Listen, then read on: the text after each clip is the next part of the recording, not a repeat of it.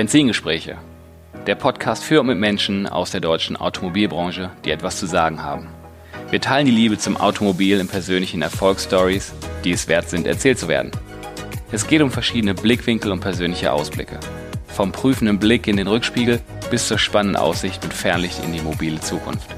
Ich bin Tim Klötzing, Online-Marketing-Experte und freier Berater für die Automobilbranche, Autoliebhaber und Agenturinhaber. Herzlich willkommen zurück bei meinem Podcast Benzingespräche. Und heute habe ich wieder einen spannenden Gast. Da habe ich vorhin noch auf der Website spioniert und las im ersten Satz, er hat Benzin im Blut. Ach, super. Das ist ja genau der Richtige für mich hier. Äh, er ist Leiter Kommunikation und Marketing Volkswagen Motorsport GmbH und das auch schon seit geraumer Zeit, seit 2005 und vorher Redakteur bei einer Full-Service-Agentur in Hamburg und Reaktionsleiter von Racing1.de. Das wird der ein oder andere Racer vielleicht noch kennen. In Zeiten des Mobilitätswandels, äh, speziell bei eurem großen Konzern, beim äh, Volkswagen-Konzern, wo die äh, Motorsport-Sparte auch ent als Entwicklungstreiber ja gefragt ist und du mit Sicherheit viel um die Ohren hast, äh, von Rekordfahrt zu Rekordfahrt mit dem IDR zu Touren quasi und das medial zu begleiten. Super geil, dass du Zeit genommen hast. Hallo, André Dietzel. Ja, vielen Dank. Schön, dass ich dabei sein darf. Cool. Ja, das ist wirklich heute ein Gespräch eines Wiedersehens, weil wir beide kennen uns, äh, haben wir im Vorgespräch äh, nochmal eruiert. Letztes Mal gesehen haben wir uns vor 19 Jahren ungefähr und davor haben wir nämlich zusammengearbeitet eine Zeit lang bei einer Werbeagentur in Essen, weil du hier aus dem Ruhrgebiet ja auch kommst. Richtig, ja. Und äh, haben uns aus den Augen verloren. Und ich habe ja auch ein Herz, äh, ich habe ja auch Benzin im Blut, das ist ja schon genau die Schnittstelle. Und dann sehe ich hier den André wieder bei VW Motorsport. Echt Wahnsinn wie das Leben so äh, spielt, ne? Ja, absolut. Ähm, ja. Ah, prima. Ähm, jetzt sitzen wir hier, sind beide total nah dran an dem Thema Automobil, aber von zwei, äh, ja, schon ähnlich, Marketing, PR, aber schon ganz anders. Ne? Also Motorsport unterscheidet sich ja von meinem Tun ja maximal, Autohandel und Marketing. Ähm, was, was machst denn du in deinem Job als äh, Leiter Marketing und PR? Wie, wie muss ich mir das vorstellen? Was unterscheidet unsere Alltage quasi? Ja gut, grundsätzlich sind wir oder sind mein Team und ich für die für sämtliche Kommunikations- und, und Marketingmaßnahmen in Sachen Motorsport äh, der Marke Volkswagen zuständig. Ja, fängt an bei ganz normaler Pressearbeit, äh, äh, über die eigenen Medienkanäle, die wir betreiben, ob es jetzt äh, Website ist, Social Media und so weiter. Dazu muss man wissen, dass Volkswagen Motorsport eine, eine Tochtergesellschaft ist von Volkswagen. Also wir sind eine ein eigenständiges Unternehmen, äh, ganz gut vergleichbar mit einem normalen Mittelständler. Also wir haben alle äh, Funktionen, äh, die ein normales mittelständisches Unternehmen auch hat, sind da sehr eigenständig und haben dementsprechend auch eine eigene Marketing- und Kommunikationsabteilung. Und wir sind natürlich die Tochter von der großen Firma und stimmen uns natürlich da täglich mit den Kollegen in Wolfsburg sehr eng ab, was unsere, was unsere ähm, Kommunikationsmaßnahmen angeht, weil wir natürlich am Ende des Tages der sportliche Botschafter der Marke Volkswagen sind. Mhm.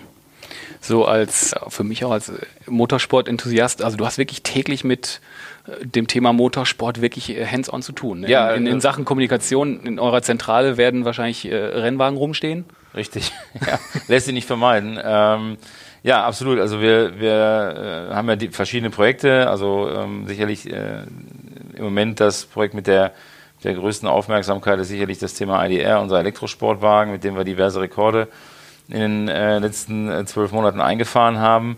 Und darüber hinaus äh, sind wir aber auch im Kundensport aktiv. Also wir, wir verkaufen auch den, den Golf GTI für die Rennstrecke. Äh, der heißt wie das Serienauto auch Golf GTI TCR. Den verkaufen wir an Kundenteams, die den auch rund um den Globus äh, recht erfolgreich einsetzen. Und für den Rallye-Bereich haben wir den Polo GTI R5, äh, den wir auch selber bauen und auch vertreiben. Ja, und mal abgesehen davon, dass natürlich auch ganz normale äh, bürokratische Tätigkeiten wie Budgetplanung oder äh, Datenschutz auch zu meinen Aufgaben zählen, ähm, vergeht normalerweise kein Tag, äh, an dem ich nicht inhaltlich mich konkret mit dem Sport auseinandersetze. Ja. Mhm. Ich habe vorhin auf eurer Website noch gesehen, dass da, wo du sitzt, sind auch die Werkstätten wo Richtig, die Fahrzeuge ja. gebaut oder gewartet werden, wie auch immer, äh, muss ich mir das, weil ich noch nicht da war, muss ich mir das auch so vorstellen, dass es wirklich total abgeschottet ist, weil das so ein bisschen auch mit den neuen Technologien ein bisschen unter Geheimhaltung läuft, oder? Ja, also äh, klar, arbeiten wir nicht in verglasten Büros und äh, sind unsere Werkstätten auch in gewissem Rahmen davor geschützt, von, von außen eingesehen zu werden, ja, aber gleichzeitig äh, ist die Philosophie bei Volkswagen Motorsport schon immer gewesen, sich auch irgendwo offen zu zeigen, äh, sei es jetzt an der Rennstrecke oder auch äh, was jetzt die eigene, was die eigene Firma angeht. Deswegen ist es bei uns vielleicht äh, anders gehandelt als bei, bei manch anderem Unternehmen in dem Bereich. Aber wie gesagt, äh, es gibt halt Dinge, die, die kann man zeigen, wie zum Beispiel die Kundensportfahrzeuge ähm, und auch die, wie sie aufgebaut, wie sie äh, gewartet, wie sie entwickelt werden. Andere Themen wie zum Beispiel den IDR, wo sicherlich manch ein Konkurrent großes Interesse hätte, ein bisschen stärker hinter die Kulissen zu gucken. Da müssen wir dann ab und zu auch mal die Tür hinter uns schließen. Ja. Ist da schon das Interesse, wenn ihr irgendwo auf Events seid, auch mit dem Fahrzeug, da merkt ihr auch äh, reges, erhöhtes Interesse auch von, von Fachleuten?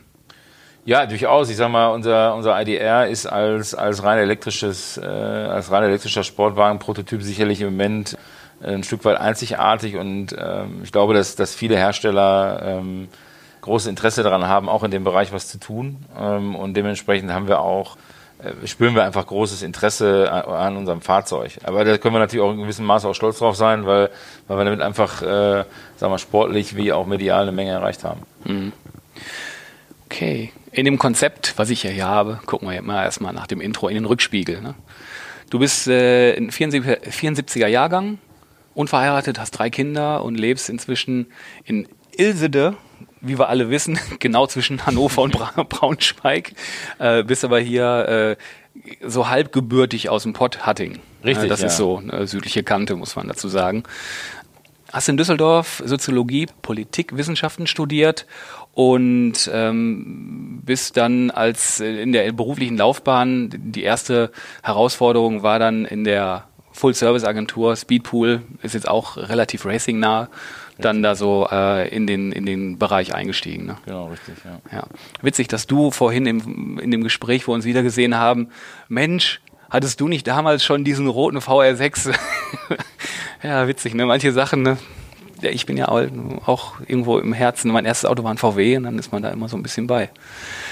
Anyway, ähm, was hat dich denn in den Bann des Autos gezogen? Wie bist du denn, weil das kommt ja nicht alles nicht so von ungefähr, ne? Wenn jetzt ja, ich glaube, wenn man von äh, Benzin im Blut spricht, dann liegt es meistens daran, dass man damit schon ziemlich früh angefangen hat, äh, mit dem Thema Auto sich irgendwie äh, zu beschäftigen oder sich dafür zu begeistern. Äh, bei mir war es auch klassisch, dass mein, mein Vater halt auch bis heute ein großer Motorsport-Fan äh, ist und äh, mich also schon sehr früh zu den, zu den Rennen mitgenommen hat. Und wie es halt so ist, als kleiner Junge findet man halt Autos halt auch irgendwo gut und dann bin ich auch dabei geblieben, konnte mich dafür immer mehr begeistern und habe am Ende auch irgendwo sicherlich ein bisschen das nötige Glück gehabt, dann Hobby und äh, Beruf äh, irgendwo zu verbinden.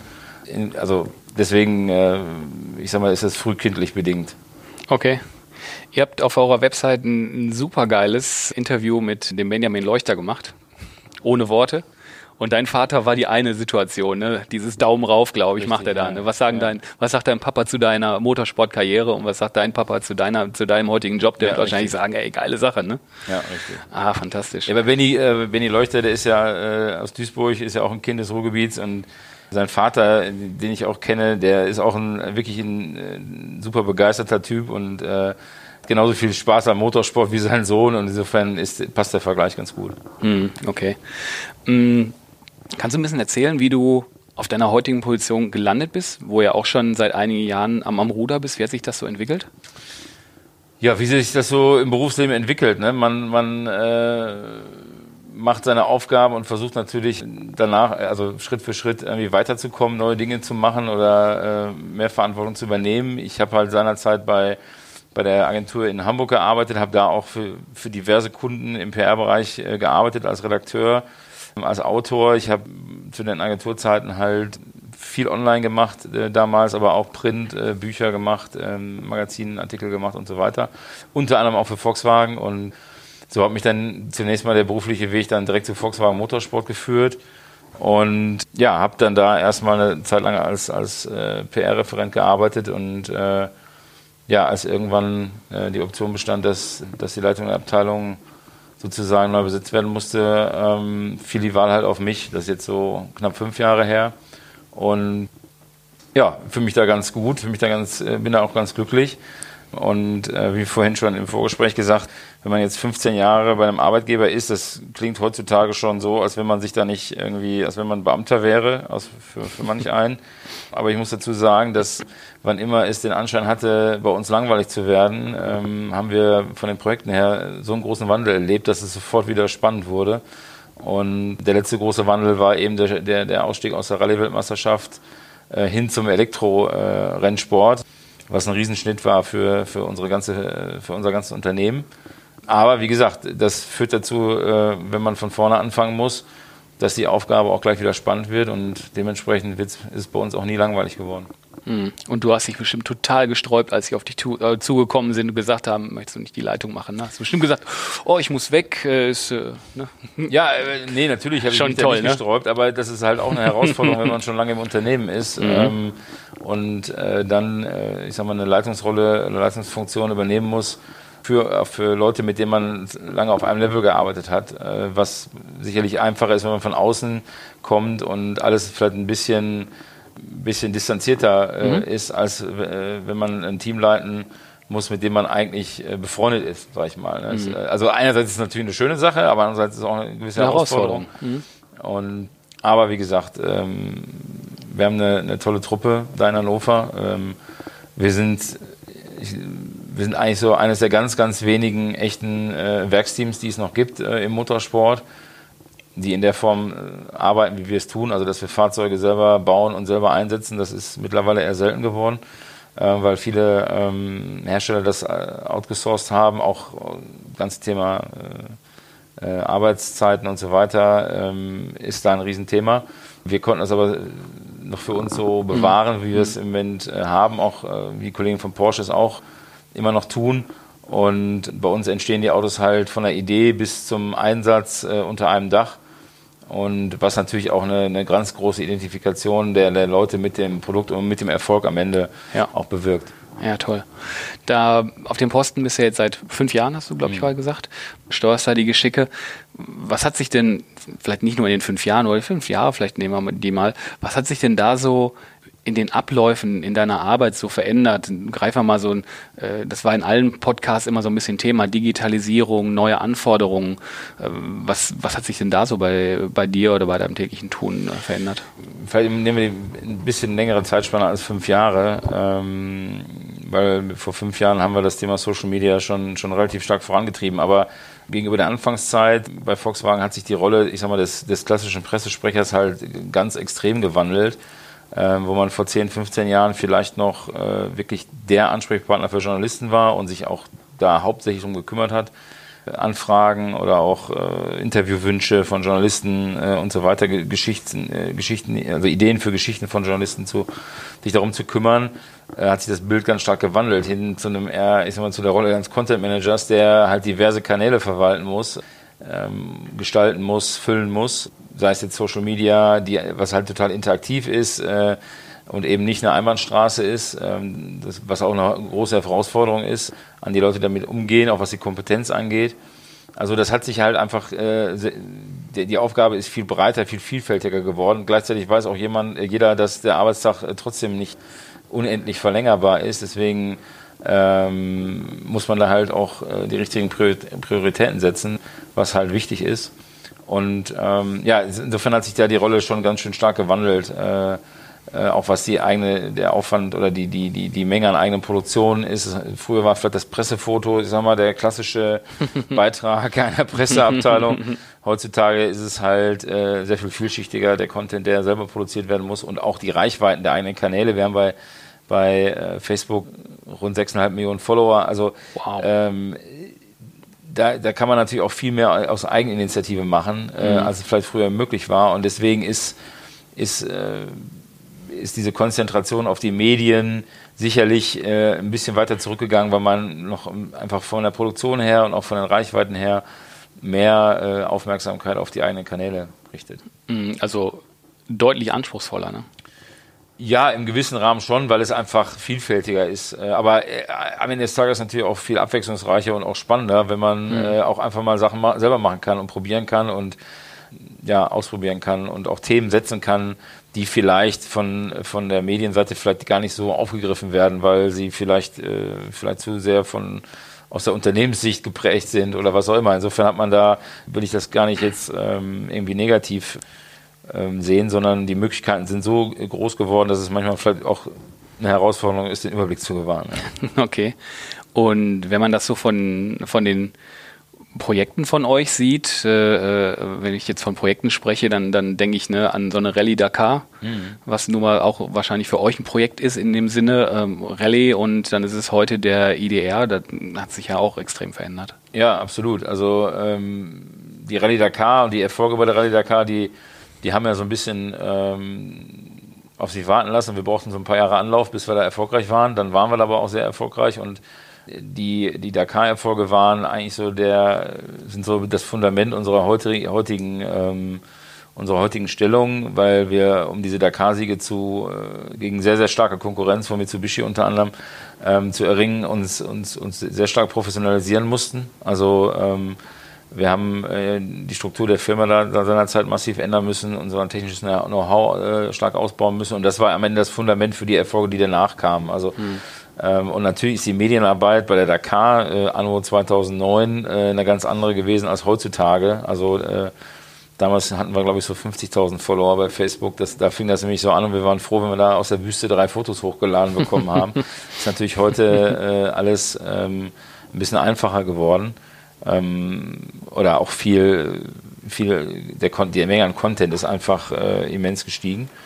Und äh, insofern haben sich die Projekte auch immer wieder gewandelt. Und wie gesagt, deswegen, äh, wir mussten uns halt laufend neu erfinden. Wir haben halt erst die Dakar gemacht, dann haben wir vier Jahre Rallye-Weltmeisterschaft gemacht, sind da viermal Weltmeister geworden. Und ähm, dann kam halt der Schnitt, der ziemlich spontan kam oder für, für viele in der, in der Company auch unerwartet.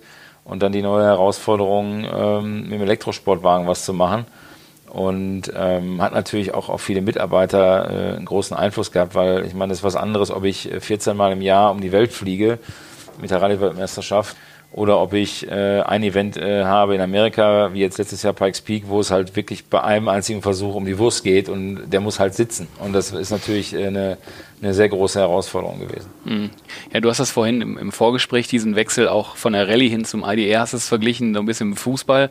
Wenn du dem FC Bayern München sagst, so, deine erste Mannschaft spielt jetzt nicht mehr in der Bundesliga, sondern ist jetzt ein Basketballteam. Ja. Also wirklich ein Bruch. Ja, ja absolut. Ein, ein riesengroßer Bruch. Ähm, wo äh, wirklich auch viele vielleicht im ersten Moment sich gar nicht so äh, sicher waren, wie sieht denn jetzt meine berufliche Zukunft aus äh, oder was wird meine berufliche Aufgabe sein in Zukunft, äh, wenn wir uns aus dem einen Thema verabschieden. Aber äh, zum Glück ist es uns gelungen, äh, das ins, ins Positive zu drehen. Zum einen haben wir halt uns im Kundensport breiter aufgestellt mit, mit verschiedenen Projekten und eben im Elektrobereich ähm, den IDR auf die Räder gestellt, in, in absolut kürzester Zeit ähm, dieses Auto gebaut. Und der große, ich sag mal, die große Aufmerksamkeit, die das Auto bis heute hat, die zeigt einfach, dass man ab und zu so einen harten Schnitt auch braucht, um sich neu erfinden zu können.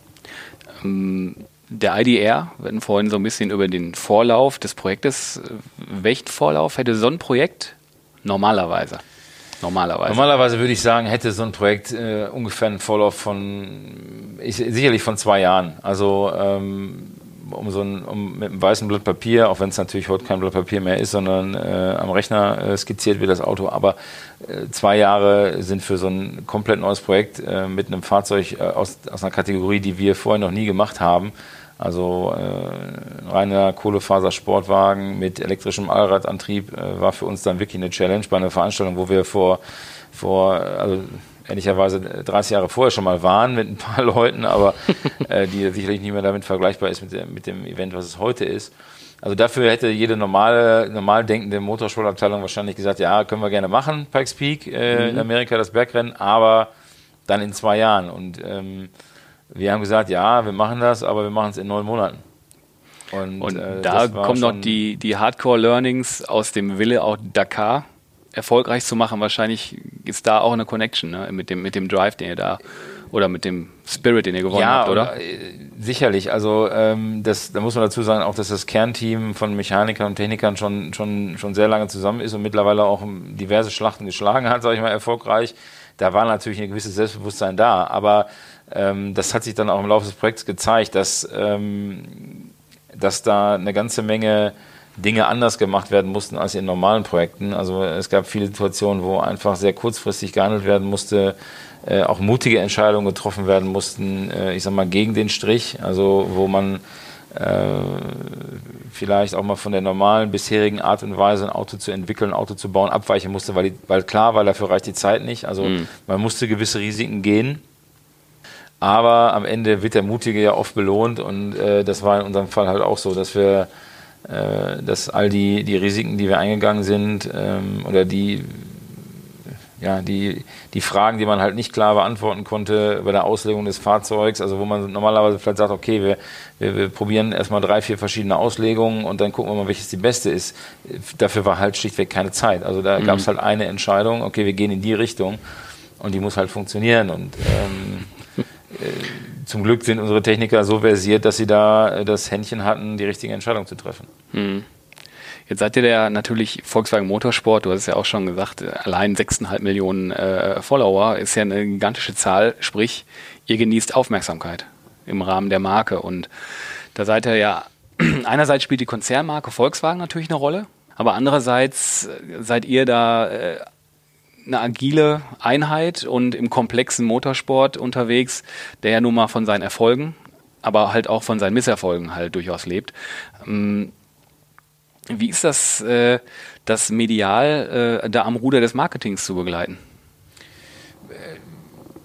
Da, da, muss man halt einfach versuchen, verschiedene Dinge unter einen Hut zu kriegen. Also zum einen sind wir in der Motorsport-PR oder im Motorsport-Marketing natürlich ganz stark vom sportlichen Erfolg abhängig und davon getrieben so ein Stück weit. Also wir können uns natürlich die tollsten Visionen zurechtlegen, aber wenn der sportliche Erfolg nicht funktioniert, dann, dann kommt natürlich auch die, nicht, kommt die Botschaft nicht zum Tragen.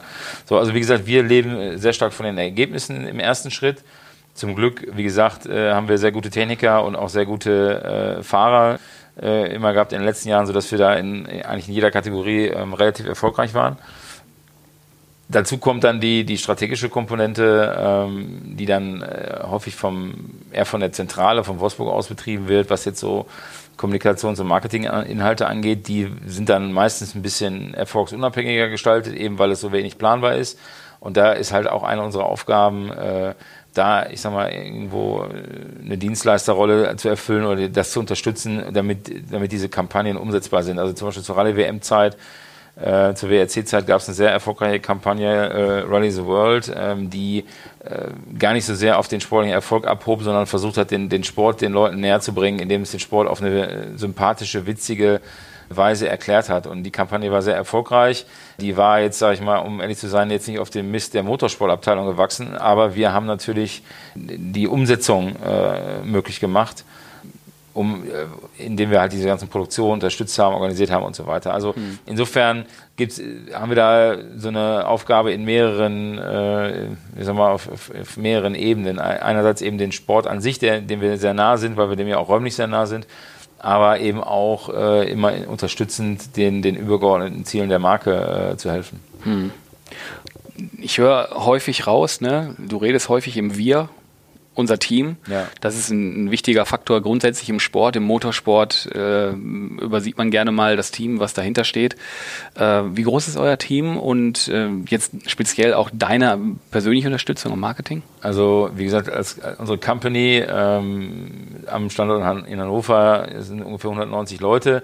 Wie ich eingangs schon mal gesagt habe, die arbeiten aber natürlich nicht alle am Auto. Also wir sind äh, wie so eine eigenständige GmbH halt aussieht, halt äh, haben wir halt auch eine Beschaffung, wir haben eine Personalabteilung, wir haben eine Finanzabteilung, wir haben natürlich die Werkstätten, wir haben Einkauf, äh, Verkauf und so weiter und wir haben eben halt auch eine kleine Marketing-Kommunikationsabteilung. Wir sind jetzt im Moment zu viert, mhm. ähm, war in der Vergangenheit auch schon mal ein bisschen größer, als die Projekte auch ein bisschen äh, größer waren, mit, wie gesagt, mit 14 WM-Läufen im Jahr rund um den Globus, war natürlich auch einfach äh, auf der Kommunikations- und der Marketing-Ebene noch ein bisschen mehr äh, Manpower gefragt.